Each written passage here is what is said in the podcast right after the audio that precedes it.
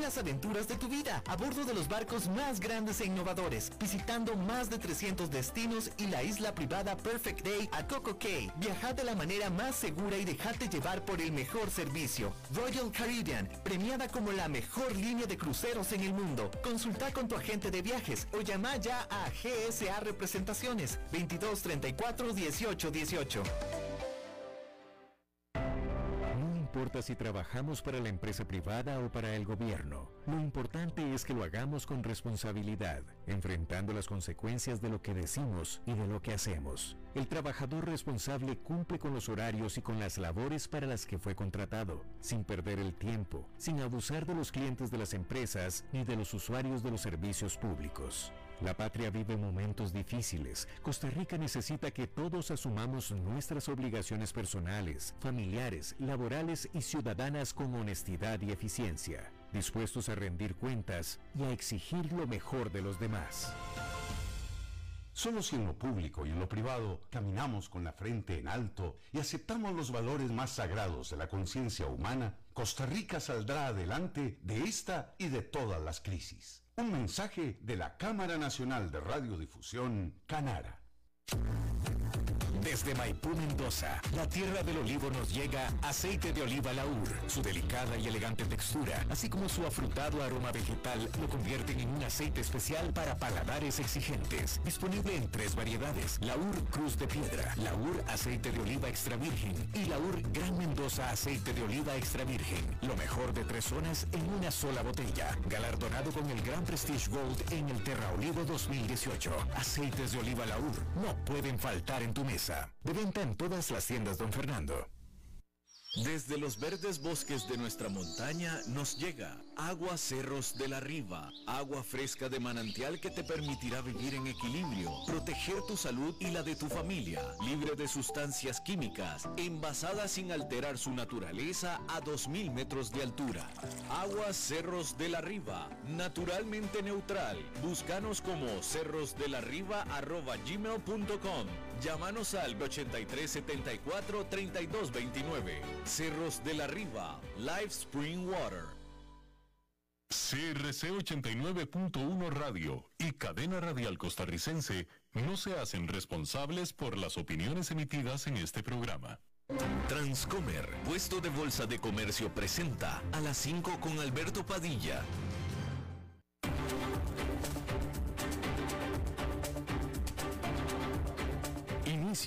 A las 5 con Alberto Padilla. Un programa diseñado con el objetivo de llevarte diariamente un tema de actualidad, acompañado siempre de reconocidos editorialistas, de lunes a viernes a las 5 de la tarde por CRC 89.1 Radio. A las 5 con Alberto Padilla. Hola, ¿qué tal? Saludos, bienvenidos a esta emisión de A las 5 con su servidor Alberto Padilla. Muchísimas gracias por estarnos acompañando. Gracias por estar ahí. Le mando cálidos saludos desde la señal y las instalaciones de CRC 89.1 Radio en San José, Costa Rica, desde donde estamos transmitiendo hasta el punto, en el tiempo y en el espacio en el que usted nos está escuchando, porque estamos en diferentes vías, estamos en Facebook, en vivo en Facebook, en la página de este programa, a las 5 con Alberto Padilla, así como también estamos en el canal de YouTube de este programa, así como también en podcast en las diferentes plataformas más importantes, Apple Podcast, Google Podcast, Spotify y otras cinco importantes más. Aquí en Costa Rica este programa que sale en vivo en este momento a las 5 de la tarde, se repite todos los días a las 10 de la noche aquí en CRC 89.1 Radio.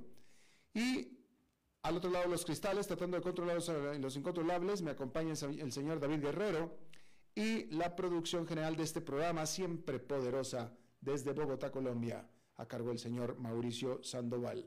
Hay que comenzar diciendo que en Hong Kong los juicios de 27 figuras prodemocráticas que han sido acusadas de conspiración para cometer subversión fueron movidos, fueron traspasados a una alta corte o a la alta corte, lo que significaría que los acusados podrían entonces enfrentar sentencias de cadena perpetua de acuerdo al Hong Kong Free Press, que es un medio de comunicación local de Hong Kong. Entre los acusados se encuentra Joshua Wong, que es un activista, y Benny Tai, que es un ex profesor de leyes. Sus crímenes presuntos fue o, son el de organizar una elección primaria no oficial antes de las elecciones legislativas del 2020. Ese fue el crimen por el cual se les estará pensando sentenciar a cadena perpetua. Y bueno, resulta que Elon Musk, el fundador de Tesla, está engrosando el engrudo, está alargando la novela y ahora está amenazando con retirar su oferta de comprar Twitter por 44 mil millones de dólares. Y es que Musk está acusando a la red social, a la plataforma social de Twitter, de no proveerle la información de cuántas de sus cuentas en total son cuentas falsas, son bots. Twitter ya ha dicho que según sus datos, menos del 5% de sus cuentas diarias activas son cuentas de spam. Sin embargo, Musk disputa esto diciendo que esta cifra en realidad pudiera ser tan alta como 20%, pero Twitter dice que ellos ya, entregaron la información que ellos tienen. Elon Musk se basa en un eh, informe periodístico y está tratando de obligar a, Twitter de revelar algo que dice Twitter que no tiene. Que la información que ellos tienen es que las cuentas falsas no alcanzan ni el 5% y el otro está eh, de nuevo engrosando el engrudo. Entonces, bueno, definitivamente lo que está haciendo es alargando la historia Elon Musk. No hay otra manera de decirlo. Bueno, y en el conflicto, o mejor dicho, en la invasión de Rusia a Ucrania, hay que decir que en una muy extraordinaria, literalmente extraordinaria salida de la capital de Kiev, el presidente de Ucrania, Vladimir Zelensky, visitó dos ciudades que se encuentran muy, muy cerca de la frontera o de la, del frente de batalla en la región de Donbass. Zelensky viajó a Lysychansk, eh, justo al sur de Severodonetsk, donde las fuerzas ucranianas están en este momento peleando con fuerte artillería con los eh, las fuerzas rusas y también fue a la localidad de Soledar. Los ucranianos claman que han repelido siete ataques eh, alrededor de toda esa región en las últimas 24 horas. Y Vladimir Putin, el presidente de Rusia, dijo y amenazó que si Occidente envía a Ucrania misiles de largo alcance, Rusia entonces bombardeará objetivos que hasta ahora no ha bombardeado, pero no especificó cuáles objetivos son esos. La semana pasada el presidente Joe Biden de los Estados Unidos dijo que su país enviará a Ucrania eh, artillería móvil de sistemas de cohetes conocidos como M142, que son eh, misiles de largo alcance, después de y solo después de que Estados Unidos recibió aseguranzas y garantías por parte de los oficiales ucranianos de que no serán utilizados para atacar a Rusia en Rusia. No los lanzarán hacia Rusia. La Gran Bretaña también había prometido el enviar ese tipo similar de armamento. Mientras tanto, el domingo, las fuerzas rusas dispararon una serie de misiles crucero a la capital de Kiev por primera vez en tres semanas. Y bueno, el Kremlin calificó el lunes como acción hostil los cierres del espacio aéreo por parte de tres países de Europa del Este que impidieron que el ministro de Relaciones Exteriores de Rusia, Sergei Lavrov, viajara a Serbia. Los países rodean a Serbia, estos países, que son Bulgaria, Macedonia del Norte y Montenegro, y estos cerraron su espacio aéreo a un avión oficial ruso que habría llevado el lunes al principal diplomático de Moscú a Belgrado. El portavoz del Kremlin dijo a los periodistas que tales acciones podrían causar problemas con la programación de reuniones diplomáticas de alto nivel, pero aseguró que no impedirán que Moscú mantenga contactos con países que llama amigos. Y bueno, el presidente mexicano Andrés Manuel López Obrador confirmó este lunes que no asistirá a la Cumbre de las Américas organizada por los Estados Unidos en Los Ángeles, California, esta misma semana, en protesta por no haber invitado a los dictadores de Cuba, Venezuela y Nicaragua. De tal manera que López Obrador confirmó lo que ya había adelantado, que él no iba y no iría y no va a la reunión de las Américas porque Estados Unidos no invitó a todos los países de Latinoamérica. En pocas palabras, no invitó a los que no son democráticos, a Cuba, Venezuela y Nicaragua. Aparentemente muy valiente la decisión, muy honrosa, muy honorable, muy digna. Pero en cambio anunció que va a visitar en su casa al presidente Joe Biden en julio. López Obrador dijo a los periodistas en una conferencia de prensa que él en lo personal no va a asistir. Muy digno él. Pero sin embargo, sí va a enviar y sí envió al canciller Marcelo Ebrard. Él sí va a ir en su lugar como había indicado anteriormente. La administración Biden optó por excluir de la cumbre a los gobiernos no, democráticos del continente, por no decir las dictaduras, Cuba, Venezuela y Nicaragua. López Obrador fue uno de varios líderes que muy dignamente y muy honorablemente amenazaron con mantenerse alejados si no se invitaba a todos los países, en un intento de boicot que avergonzaría a los Estados Unidos, mientras que intenta reparar este país las relaciones en la región luego de la administración del expresidente Donald Trump. Sin embargo, el intento de boicot no tomó mayor fuerza. Ellos son los únicos que no van. Al final no asistirán López Obrador, Xiomara Castro de Honduras, ni Luis Arce de Bolivia, pero todos enviarán a sus cancilleres. O sea que el que no va es el jefe de Estado, el país sí va, que es exactamente lo mismo. Es exactamente lo mismo. Y López Obrador, que quiso verse o pretendió ser muy duro y muy eh, tenaz con su decisión de no ir a la cumbre, de todos modos va a mandar a su canciller y él personalmente, muy digno y honroso y honrado, va a ir solito a tocarle la puerta, literalmente a tocarle la puerta a la Casa Blanca de Joe Biden el próximo mes. Entonces es pura faramaya, es puro rollo, es pura pantalla.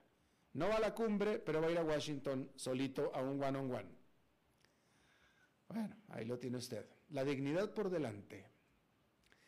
Bueno, cambiando de tema completamente, los estafadores de criptomonedas han robado más de mil millones de dólares a por lo menos 46 mil personas desde principios del 2021, según un nuevo informe de la Comisión Federal de Comercio de los Estados Unidos. La FTC, por sus siglas en inglés, hizo sonar las alarmas y dijo que los delitos relacionados con criptomonedas representan aproximadamente uno de cada cuatro dólares perdidos por fraude más que cualquier otro método de pago. La mediana de pérdidas reportadas individualmente fue de 2.600 dólares. La gran mayoría de los que informaron haber sido estafados usaron Bitcoin para pagar a los estafadores con un 70%, seguidos de Tether y Ether. Las víctimas generalmente son parte de un grupo de edad más joven, las personas de 25 a 40 años tienen tres veces más probabilidades de perder dinero debido a este fraude. Las estafas con criptomonedas se están volviendo cada vez más populares, aumentando 60 veces más que en el 2018. Tiene todos los elementos que dan una ventaja a los estafadores porque no hay un banco que identifique transacciones sospechosas, las transferencias que son irreversibles e inversionistas novatos que a menudo no están familiarizados con el funcionamiento de las criptomonedas. La advertencia de la FTC llega en un momento volátil en el criptomercado. Desde que Bitcoin alcanzó su punto máximo de 69 mil dólares en noviembre, ha perdido más de la mitad de su valor, sufriendo más que el mercado de valores en general. Casi la mitad de los que informaron haber perdido dinero en una estafa criptográfica en el 2021 dijeron que fueron atraídos a través de una publicación en línea o un mensaje en las redes sociales. Más de la mitad de las publicaciones fueron vistas en Facebook o Instagram. Oportunidades de inversión falsas estaban detrás de 575 millones de todas las pérdidas criptográficas reportadas a la FTC y esto es mucho más que cualquier otro tipo de fraude.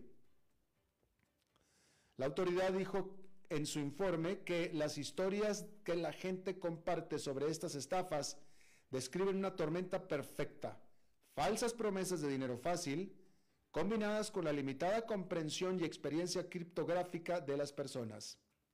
La FTC dijo que hay pasos a seguir para evitar ser estafado. El primero es mantenerse alejado de, cualquier, de cualquiera que prometa rendimientos garantizados. Eso es en cualquier cosa, no nada más en criptomonedas. Manténgase alejado de cualquiera que prometa rendimientos garantizados, altos rendimientos garantizados. Dijo la FTC, ninguna inversión en criptomonedas está garantizada para ganar dinero, y mucho menos aún mucho dinero. Una inversión legítima tampoco requerirá que compres criptomonedas. Y las estafas románticas también juegan un papel en este tipo de fraude con el enamorado estafado promedio reportando una pérdida criptográfica de 10 mil dólares. Fíjese que las estafas románticas son mucho más caras que las estafas en general. Las estafas en general en criptomonedas eran de un promedio de 2.600 dólares.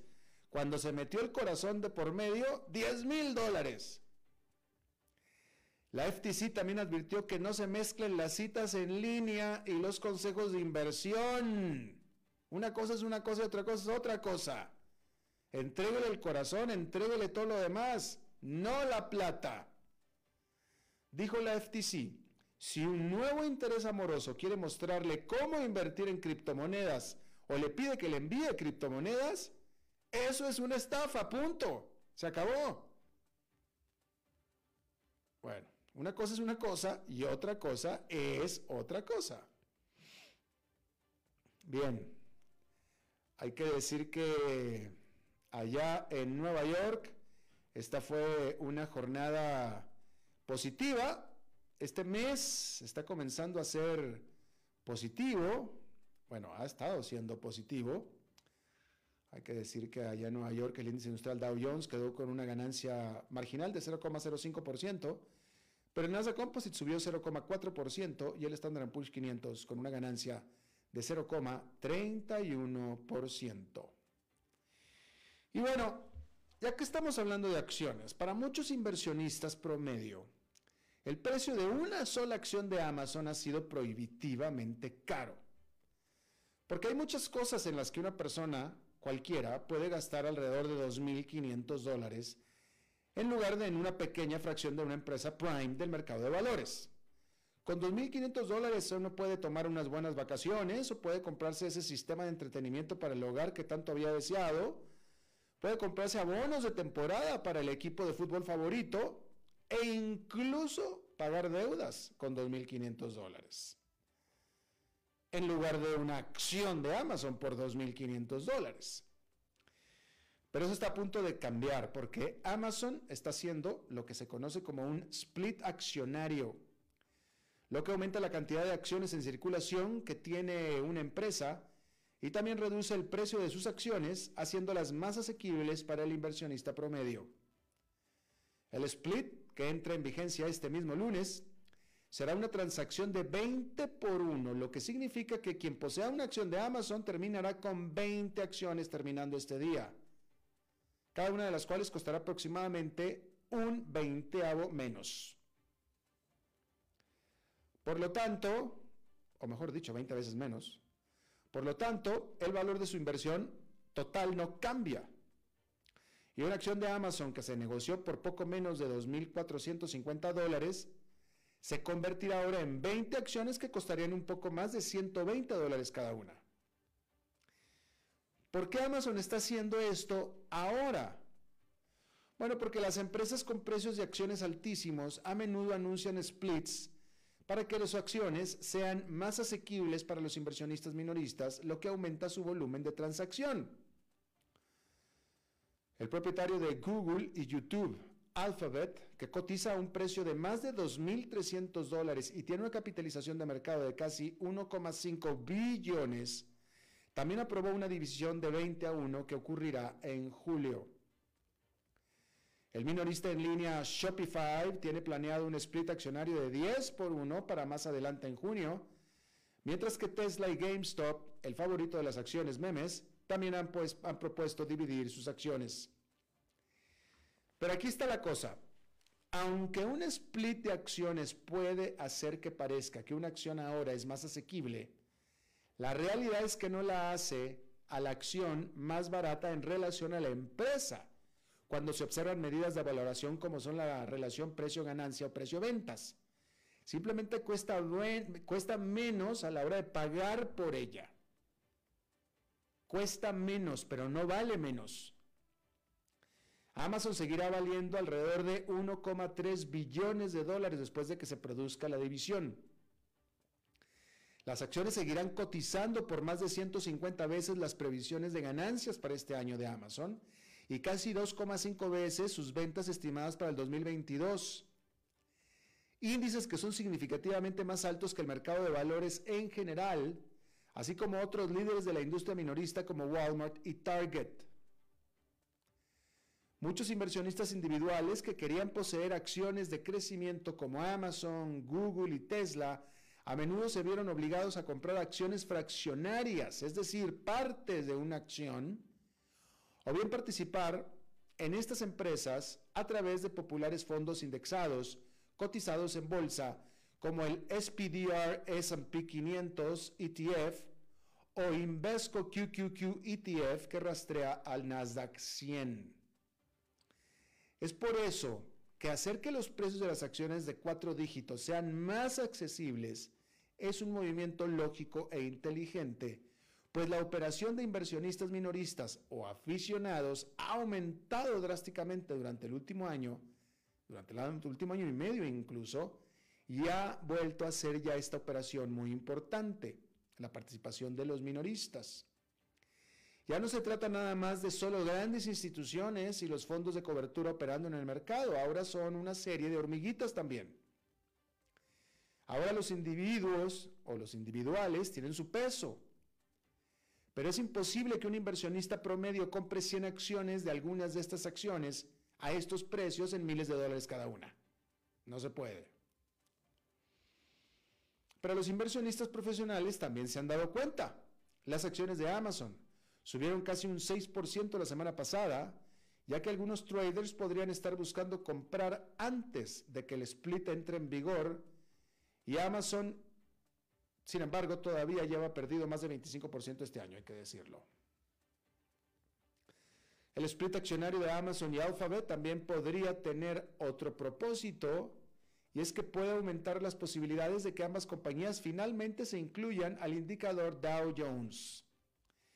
Ese prestigioso grupo de solamente 30 empresas estadounidenses líderes es en la práctica un precio ponderado en lugar de un indicador ponderado por capitalización de mercado.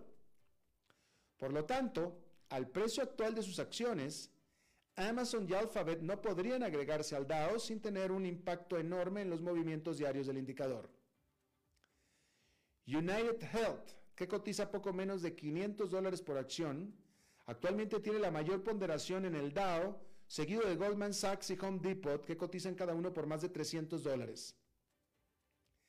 El alto precio de sus acciones fue una de las principales razones por las que Apple no se agregó al DAO hasta el 2015, varios meses después de que un split de acciones llevó su precio a los tres dígitos altos a menos de 100 por acción.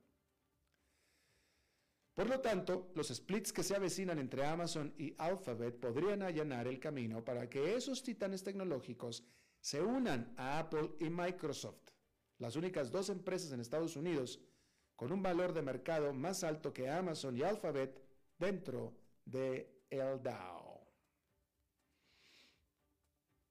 Y bueno, Apple esta semana está celebrando su conferencia anual de desarrolladores, donde se espera que muestre el nuevo software que llegará a sus dispositivos más populares. La muy esperada Conferencia Mundial de Desarrolladores comienza virtualmente el lunes y se extenderá hasta el viernes. Durante la semana se espera que Apple presente su más reciente sistema operativo iOS 16 o iOS 16, que según se informa podría incluir un renovado centro de notificaciones y una pantalla de bloqueo para iPhone, así como nuevas funciones de salud y funciones sociales para iMessage. Otros rumores apuntan a nuevas características del sistema operativo de TV que podrían vincularse con el hogar inteligente, una actualización del sistema operativo Apple Watch que aumentaría la duración de la batería y un nuevo MacBook Air. Y eso no es todo. Falta lo más importante. Algunos analistas fanáticos creen que Apple podría ofrecer un adelanto de lo que será una plataforma llamada Reality OS. El sistema podría alimentar los auriculares de realidad mixta, un dispositivo portátil que se dice que es capaz tanto de realidad virtual como aumentada, en el que se rumorea que Apple ha estado trabajando durante años. En general, se espera que Apple haga un gran anuncio sobre su incursión de lleno en la realidad virtual y realidad aumentada. Y es que el CEO de Apple, Tim Cook, ya durante mucho tiempo ha expresado la versión de que Apple va a profundizar en el metaverso, llamándolo la próxima gran cosa y una parte de importancia crítica para el futuro de Apple. Las acciones de Apple se han visto afectadas por el remate masivo generalizado en el sector tecnológico este año, con una caída más de más del 18%, mientras que el Standard Poor's 500 ha bajado casi un 14%. ¿Podrían las ambiciones del metaverso de la empresa dar una nueva vida a las acciones de Apple? Bueno, pues vale la pena señalar que el negocio de dispositivos portátiles de Apple que incluye el Apple Watch, se ha duplicado en tres años. Ahora, y a tal grado, que solamente el Apple Watch, solo el Apple Watch, es casi del tamaño de una empresa de las Fortune 100, de las Fortune 100. Ahí lo tiene usted. Bueno, ¿ya vio usted Top Gun? Una semana después de su debut en taquilla, Top Gun Maverick de Tom Cruise sigue volando alto. La secuela del éxito de taquilla de 1986, en la que Pete Maverick Mitchell de Tom Cruise le enseña a un nuevo grupo de reclutas sobre la necesidad de la velocidad, ganó un estimado de 86 millones de dólares a nivel nacional en su segundo fin de semana, según los estudios Paramount. Esa es una caída de solamente 32% desde su estreno récord de la película el fin de semana pasado. Y ese tipo de caída tan pequeña para un éxito de taquilla es bastante notable, ya que la mayoría de los estrenos tienen, su, golpe de, tienen su golpe de éxito en su debut durante su primer fin de semana de estreno, nada más. Pero no Maverick, porque Maverick, Top Gun, registró el cambio porcentual más bajo para cualquier película que se estrenó con al menos 100 millones de dólares según Paramount. Para poner el segundo fin de semana de Maverick en un contexto más amplio, otras películas importantes este año, como Doctor Strange in the Multiverse, a ver, la película se llama Doctor Strange in the Multiverse of Madness, en mayo cayó un 67% en su segundo fin de semana. Y The Batman de marzo cayó un 50% según Comscore. A nivel mundial, Top Gun ha recaudado 548 millones 600 mil dólares hasta el momento según Paramount. Y tal vez no debería ser sorpresa dado que Top Gun ha sido aclamada tanto por la crítica como por el público. Bien, vamos a cambiar de tono. Ahora vamos a ponernos más sombríos, porque la CEPAL, la Comisión Económica para América Latina y el Caribe, entregó este lunes un nuevo informe especial en donde analiza los impactos económicos y sociales de la guerra en Ucrania, en la región, además de que entrega recomendaciones a sus países sobre cómo enfrentarlos. Según el informe de la CEPAL titulado Repercusiones en América Latina y el Caribe de la guerra en Ucrania, ¿cómo enfrentar esta nueva crisis?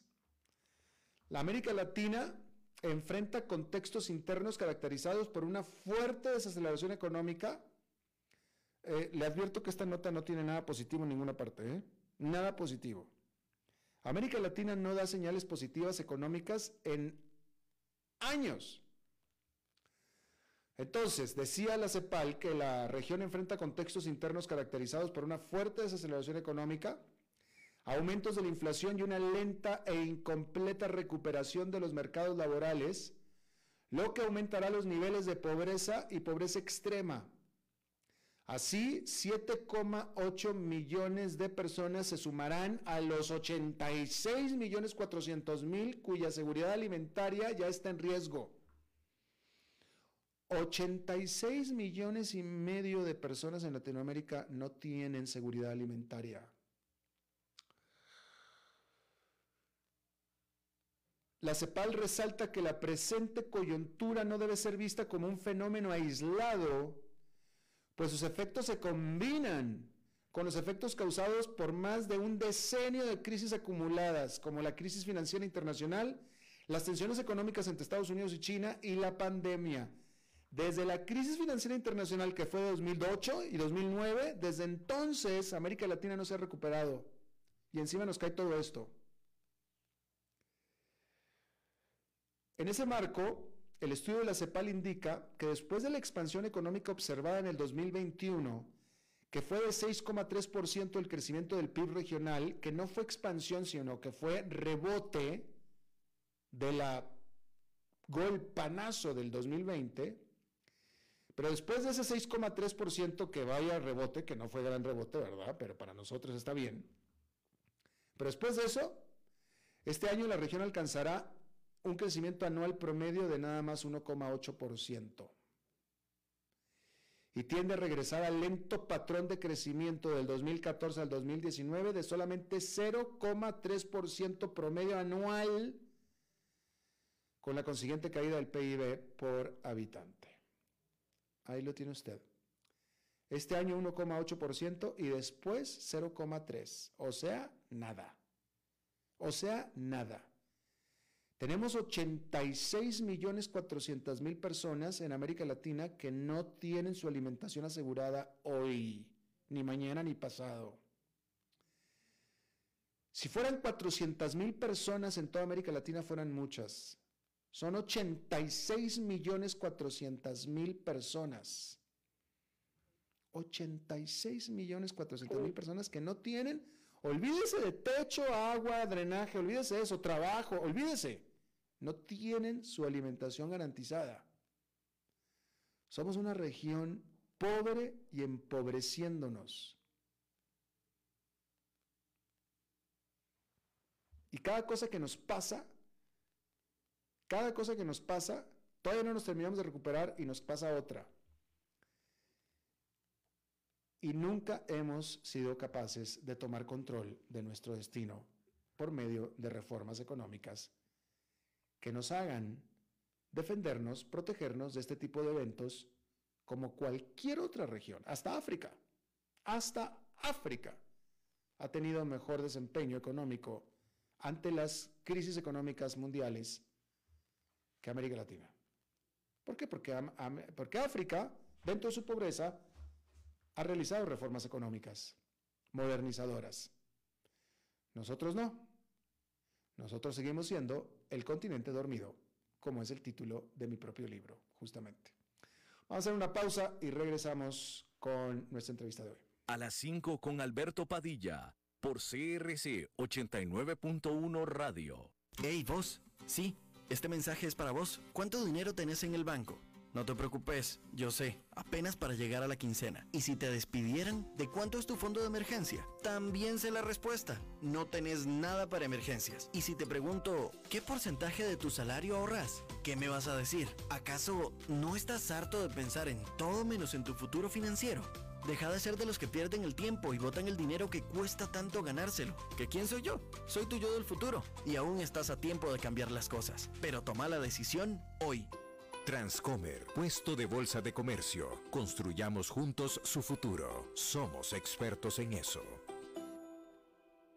Desde los verdes bosques de nuestra montaña nos llega agua cerros de la riva, agua fresca de manantial que te permitirá vivir en equilibrio, proteger tu salud y la de tu familia, libre de sustancias químicas, envasada sin alterar su naturaleza a 2.000 metros de altura.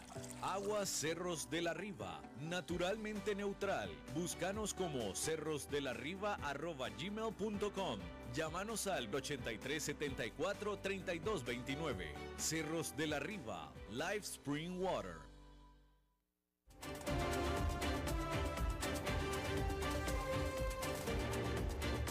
Seguimos escuchando a las 5 con Alberto Padilla. Muchísimas gracias por continuar con nosotros. Ah, vamos a hablar de la economía de Venezuela. Eh, a mí me interesa mucho este asunto porque en las cifras pareciera que América, que Venezuela, pareciera que Venezuela está viviendo literalmente un milagro económico. Porque si usted tenía años, años, ¿eh? años de tener una inflación de miles puntos porcentuales, hace dos años Venezuela tenía una inflación de 3.000% anual, este año, según los informes, está teniendo dependiendo de quién lo diga, pero hasta este, este en este 2022 está teniendo una inflación de entre el 9 y 16%, que es mucho, para ser inflación, pues es una inflación alta, pero no es 3000%, ¿no? Entonces la pregunta es, ¿qué tremenda reforma económica hicieron como para lograr esto? Es más, déjeme le digo, lo que sí parece ser oficial es que este año Argentina tendrá más inflación que Venezuela. No solo eso, aparentemente la, actividad económica en Venezuela está creciendo, está subiendo. Parece ser que hay un motivo de esto. Hay muchas remesas de tantos venezolanos que salieron de Venezuela por razones que ya sabemos, están mandando dinero a casa y eso ha dinamizado un poco la economía, con el mismo fenómeno que sucede en Centroamérica. Eh, y hay otra serie de cosas más. El presidente Maduro eh, anunció que están llegando a acuerdos con petroleras estadounidenses, nada menos, para comenzar a producir petróleo. Vamos a hablar de esto. Yo le agradezco muchísimo a Liliana Ferreira. Ella es economista académica de la eh, Universidad Centro, Centro, Occidental Lisandro Alvarado de, eh, desde Colombia. Te agradezco muchísimo. Ella es autora también. Te agradezco muchísimo. Eh, Liliana, ¿estás en Colombia o estás en... ¿Dónde estás? Hola Liliana, ¿me escuchas? Ah, ya me escuchas. ¿Cómo estás Liliana? ¿Me escuchas bien? Hola, ¿cómo estás? Bien, aquí un poco mala la señal. Un poquito, ¿no? Eh, pero tú estás, tú estás en Venezuela. Sí. Ah, muy bien, excelente, excelente, perfecto, gracias. Dinos una cosa, eh, eh, ¿escuchaste tú el dato de inflación que, que acabo de decir? Empecemos por el lado de la inflación. ¿Qué, de si, es que es cierta esta información, cuál fue la decisión tan grande, tan, tan, tan dura, tan determinante para lograr pasar de una hiperinflación que duró años, yo diría que hasta más de una década, de 3.000% de un golpe bajarla hasta el actual aparentemente 9 a 15%. Bueno, lo que pasa es que el país atraviesa un proceso de dolarización de facto. Entonces, las cifras de inflación oficial eh, se calculan a base de la tasa de cambio que tiene el Banco Central, pero se han hecho inyecciones importantes de divisas buscando que el tipo de cambio oficial permanezca bajo o artificialmente sobrevaluado. Eh, y eso ha permitido que cuando llevas el valor de la inflación a bolívares, entonces las variaciones no son tan altas. Pero eso ha sido costilla mucha de, ese número asombrosamente controlado comparado con lo anterior está relacionado con esa con ese cambio o con ese mucha de la inflación queda metida debajo de lo que se la pasa en sombra de la dolarización de facto. De tal manera que nos estás diciendo que, eh, que, ok, uno, que la economía de Venezuela se ha dolarizado de facto, pero dos, lo que no está dolarizado o lo que en teoría se vendiera o se cotiza en bolívares, eso sí sigue con alta inflación. Sí, porque fíjate, el, tipo de cambio oficial se ha mantenido en torno a los 5 bolívares por, por dólar. Sin embargo, para que ese valor se mantenga en esa cotización, el Estado ha hecho paulatinamente inyecciones de dinero a la economía, de modo que inyecciones de divisas, de modo que, que se mantenga la oferta de divisas en un nivel que no haga que se eleve el tipo de cambio abruptamente como venía ocurriendo en el pasado. Entonces eso ha sido una estabilidad uh, un poco costillas de tomar reservas eh, ahorita este, este mes es el mes donde esas inyecciones de, de divisas han sido más bajas. Pero eh, yo supongo que con el paso, con la reactivación de algunas actividades petroleras y con la reactivación de algunas negociaciones en materia petrolera que nos permita por lo menos colocar un poco más de nuestro producto petrolero, eh, el Estado contará con un mayor nivel de ingreso en divisas que permita que ese tipo de cambio se mantenga así, ya no de manera tan artificial como se viene manejando hasta ahora, sino por lo que es producto de las interacciones que hace el, la economía. interesante, Liliana. Yo hubiera pensado, me sorprende, me llama la atención que me digas que el Banco Central de Venezuela está interviniendo en el mercado de divisas como lo intervendría cualquier otro país, con reservas, puesto que yo pensaba, asumía que en realidad Venezuela no tenía mayor cantidad de reservas. Sí, este, la dolarización de facto ha permitido estas, estas digamos, trucos de las cifras y ha permitido también contar, las reservas nosotros seguimos teniendo de transacciones con el resto del mundo en otros en otras actividades mineras. Eh, hay que tener en cuenta que a pesar de que el mercado petrolero eh, está muy mermado, el mercado del oro sigue siendo muy productivo para nosotros. Entonces sigue permitiendo eh, que el, el Estado cuente con divisas suficientes para poder hacer esas operaciones. Ajá. Déjame te pregunto, Liliana, la última vez que yo estuve por Venezuela, que fue hace, eh, van a ser cinco años, poco más de cuatro años, en ese momento el dólar era prohibido, básicamente era prohibido. Y yo como turista, obviamente yo iba con dólares, pero yo con mis dólares no podía hacer absolutamente nada porque el dólar era virtualmente prohibido. Y si yo lo cambiaba allá en Venezuela, entonces hubiera sido prohibitivamente caro. Entonces, el punto es que no estaba esta dolarización de facto en lo más mínimo y era la época en la que en los supermercados, los estantes había escasez de algunos productos, había colas para hacer eh, fila para algunos productos básicos, etcétera, etcétera. Eh, sin embargo, había actividad, había actividad. Yo fui al cine, la gente estaba en el cine, la gente estaba en el metro, en Caracas, etcétera, etcétera, ¿no? Eh, Ahora el dólar es prácticamente libre de uso de, de, circulación libre. La cosa cambió por completo, ¿no es cierto?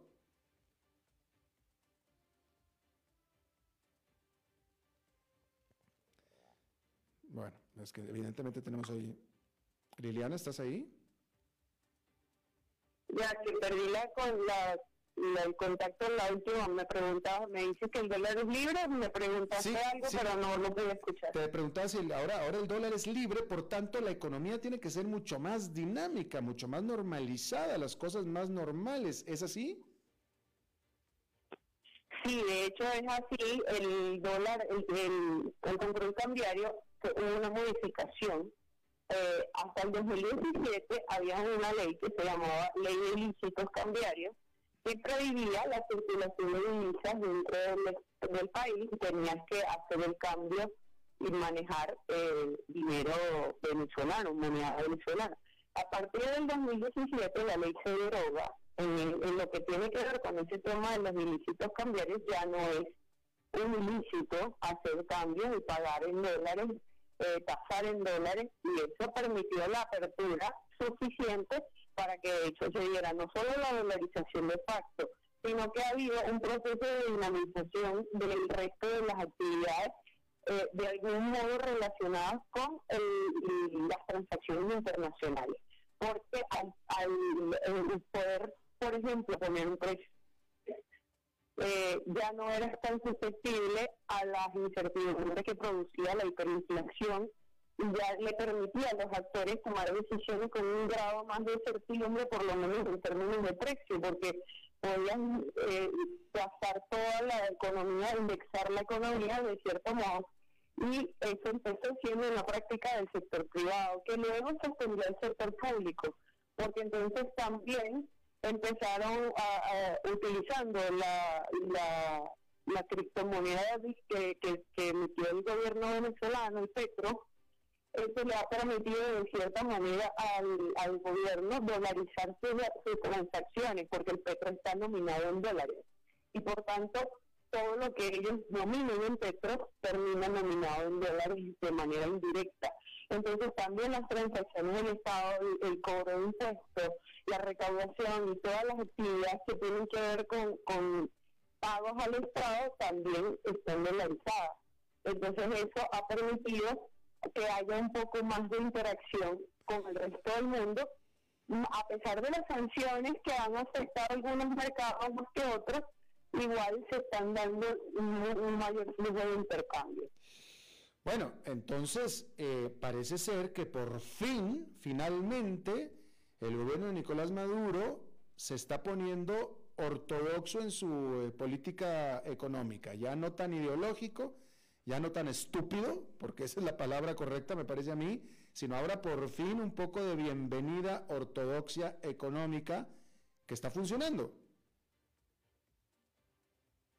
El, giro que se ha un giro a la apertura. Realmente el, el gobierno no cambió en términos de partido ni ha cambiado en, en otros en otros aspectos quizás en el manejo de, de la protesta en el manejo del de, todo lo que tiene que ver con el reclamo social. Ahí no ha habido un cambio significativo, pero sí ha habido un cambio, eh, a una apertura hacia la liberación de cosas que venían estando muy restringidas desde la época incluso donde eh, Chávez aún estaba vivo. Claro, claro.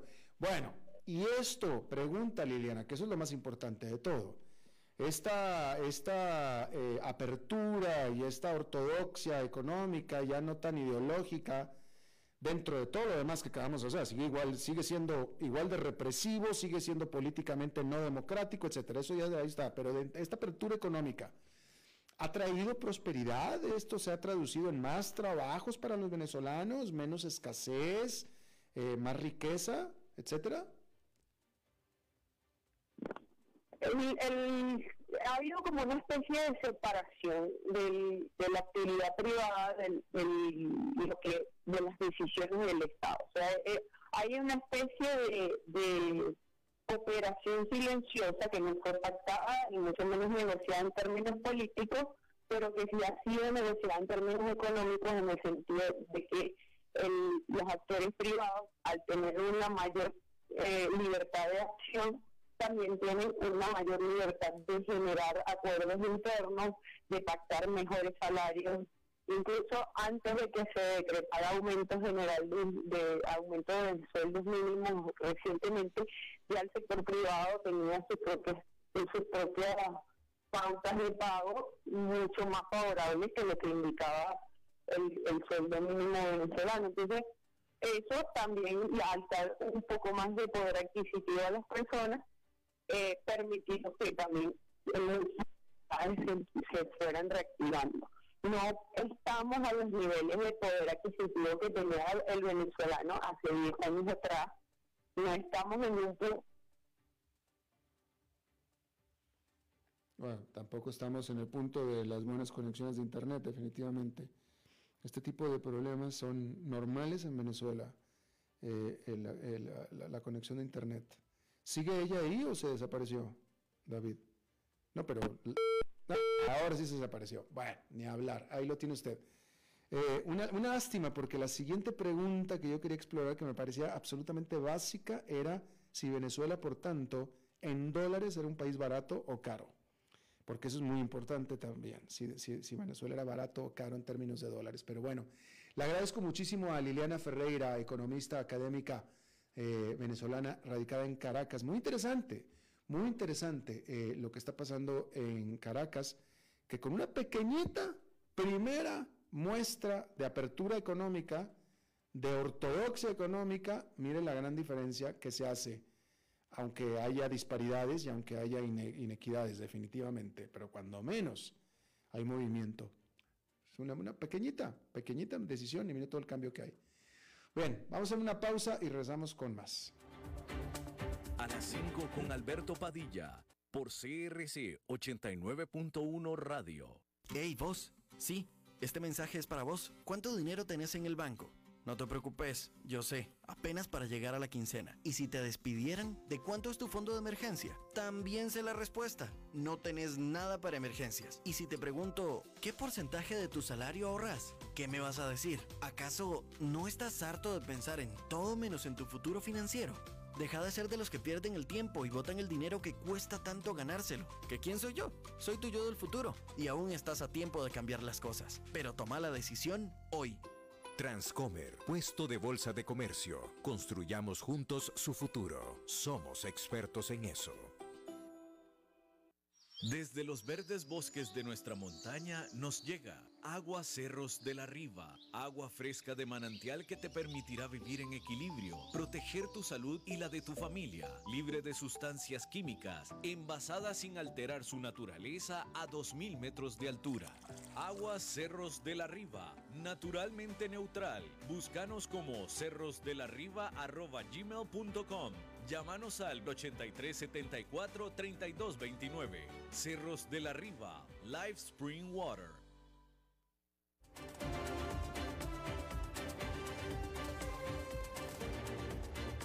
Seguimos escuchando a las 5 con Alberto Padilla. Bueno, como cada lunes vamos a hablar de bienes raíces con el experto en bienes raíces, Eugenio Díaz. Eugenio. Eh, gracias, Alberto. ¿Cómo te va? Muy buenas tardes y a todo el auditorio de este programa. Eh, y les quiero hablar el día de hoy en este tema de los bienes raíces y del sector inmobiliario sobre una pregunta que normalmente nos hacen las personas. ¿Una casa es un activo o es un pasivo? Vean qué interesante tema.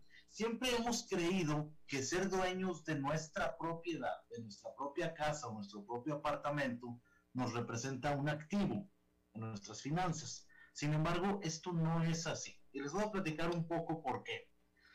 Si uno se pone a pensar en una propiedad, su propia casa, donde vive con su esposa o su esposo, sus hijos, es decir, con su núcleo familiar, digas un apartamento o casa, eh, esto representa un bien y sí es cierto que tiene un valor económico. Por ende, uno cree que representa un activo. Sin embargo, Alberto y auditorio, esto no es así. Y les platico por qué. En primer lugar, es necesario, eh, y les voy a decir un poco, sin, sin entrar yo a un tema muy a fondo, pero definir qué es un activo y un pasivo de una manera muy simple y práctica. Y se los digo así, un activo es cualquier cosa que genere flujo de dinero para nuestro bolsillo. Así facilito.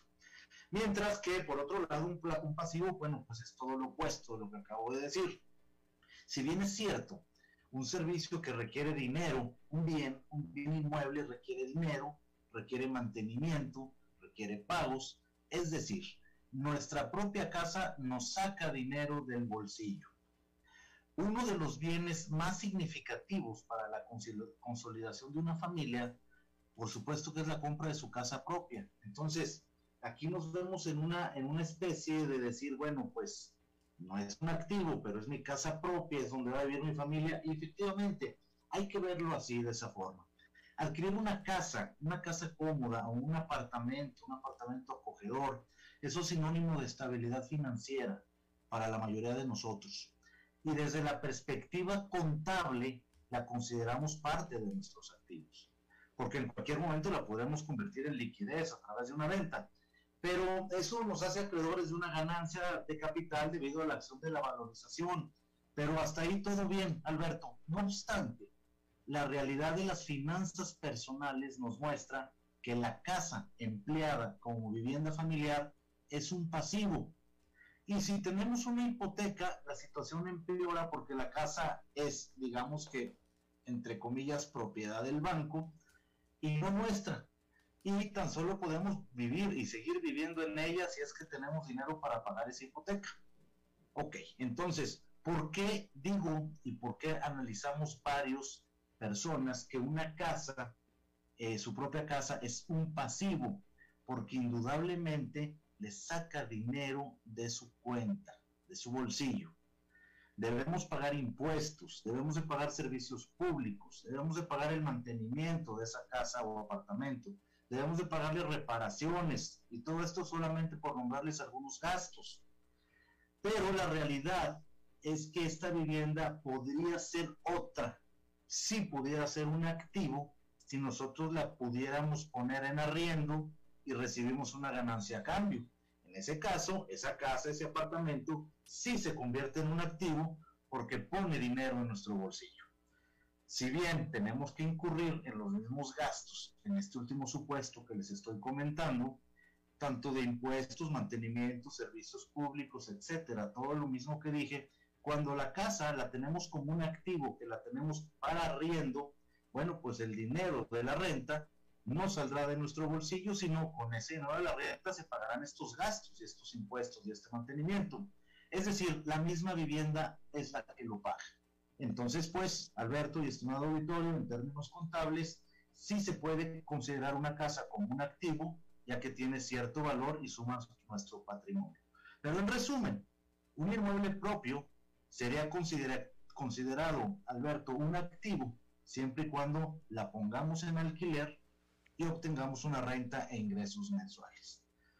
Si, si es donde nosotros vivimos y vive nuestra familia, pues al revés, en lugar de darnos un eh, dinero, nos va a costar vivir en esa casa. Y es por eso que llamamos que es un pasivo. Así, así el tema del día de hoy, Alberto. espero les haya gustado y espero lo puedan considerar y valorar. Ahí lo dejo a la opinión de todos ustedes sobre esto de que si un inmueble es un activo o un pasivo. Oye, pues, muy interesante, me parece que estás tocando ahí polémica porque depende a quién se lo pregunte uno. Supongo que el contador tendrá una visión, el economista tendrá otra. Eh, eh, te estaba escuchando y yo, yo en primera instancia, yo siempre pensé y he pensado que tu casa es un activo, no un pasivo. Puesto en los términos que lo acabas de poner, ok, podemos discutirlo, pero eh, cuando menos en el, en el último de los, así, de menos, si tú tienes tu casa, tú eres el dueño, estás pagando una hipoteca, todo eso sale de tu bolsillo. Pero si esa casa, al menos en la última instancia, si esa casa vale más que la hipoteca, si esa casa se está valorando y el valor de la casa es mayor que la hipoteca, al menos esa diferencia es un activo, ¿no es cierto? Al menos. Sí, al menos ese es un activo, pero digamos que más bien como un activo, digamos que es un patrimonio que tienes porque no es un activo que te genere dinero, realmente no, es un patrimonio que tienes y que algún Bueno, pero un ahorro, tiene liquidez, un, ahorro en el banco es activo, aunque no te dé dinero, pero es tu dinero y está en el banco metido. El, dinero abajo del colchón, eso es un activo. Bueno, lo dejamos a criterio de todos, así es como, como, como vemos el tema de los inmuebles y ahí lo dejo a tu criterio, Alberto, y al de todos nuestros radioescuchas. A ver, los radioescuchas, a los contadores y economistas que nos escuchan, que nos digan en la página de Facebook del programa de las 5 con Alberto Padilla si la casa de uno que paga de hipoteca y todo eso si es considerada activo o pasivo. Eugenio Díaz dice que es pasivo. Yo digo que es activo. Este, pero, pero no, pero, pero, pero eh, es, buena, buena, buen análisis porque nos es, me hiciste pensar, poca, poca, pocas veces me ponen a pensar, mi querido Eugenio. Bueno, pues me, da mucho gusto, Alberto, y sí, estaría muy bonito que nos escriban en el Facebook y nos platiquen contadores financieros, economistas. Ya llegó, ya, mira, ya, ya nos escribió el primero, que es este Alfredo Elías Alfaro, que él es académico, y él dice, una casa es activo. y él es académico. Este, creo que es economista, Alfredo, pero no me acuerdo, no viene en este momento. Pero dice que es, es activo. Ya, ya, levantaste polémica, mi querido Eugenio. Ahí se los dejo. Y recuerden, no, no confundan activo con patrimonio. Se los digo a todos, pero bueno, dejemos a nivel contable, ¿es un activo o es un pasivo la casa donde usted vive? No la que compró para alquilar y generar un dividendo. Dice, Ahí se los dejo, Alberto. Cuando se compra dice, cuando se compra es un pasivo, pero cuando se termina de pagar el préstamo es un activo. Bueno, eso sí, eso que definitivamente. Bueno, Eugenio, de tarea la próximo, para el próximo lunes, este, tarea, la esposa, ¿es un activo o es un pasivo? ¿Ok? bueno, este, sin comentarios, No, no, para el lunes, para el lunes. Gracias, Eugenio, hasta luego. Igualmente, feliz semana, hasta luego Alberto y hasta luego a todos. Bueno, yo parto con dolor, eso es todo lo que tenemos por esta emisión. Muchísimas gracias por habernos acompañado. Nos vemos en la próxima, que la pase muy bien. Las 5 con Alberto Padilla fue traído a ustedes por Transcomer, puesto de bolsa de comercio. Construyamos juntos su futuro. Somos expertos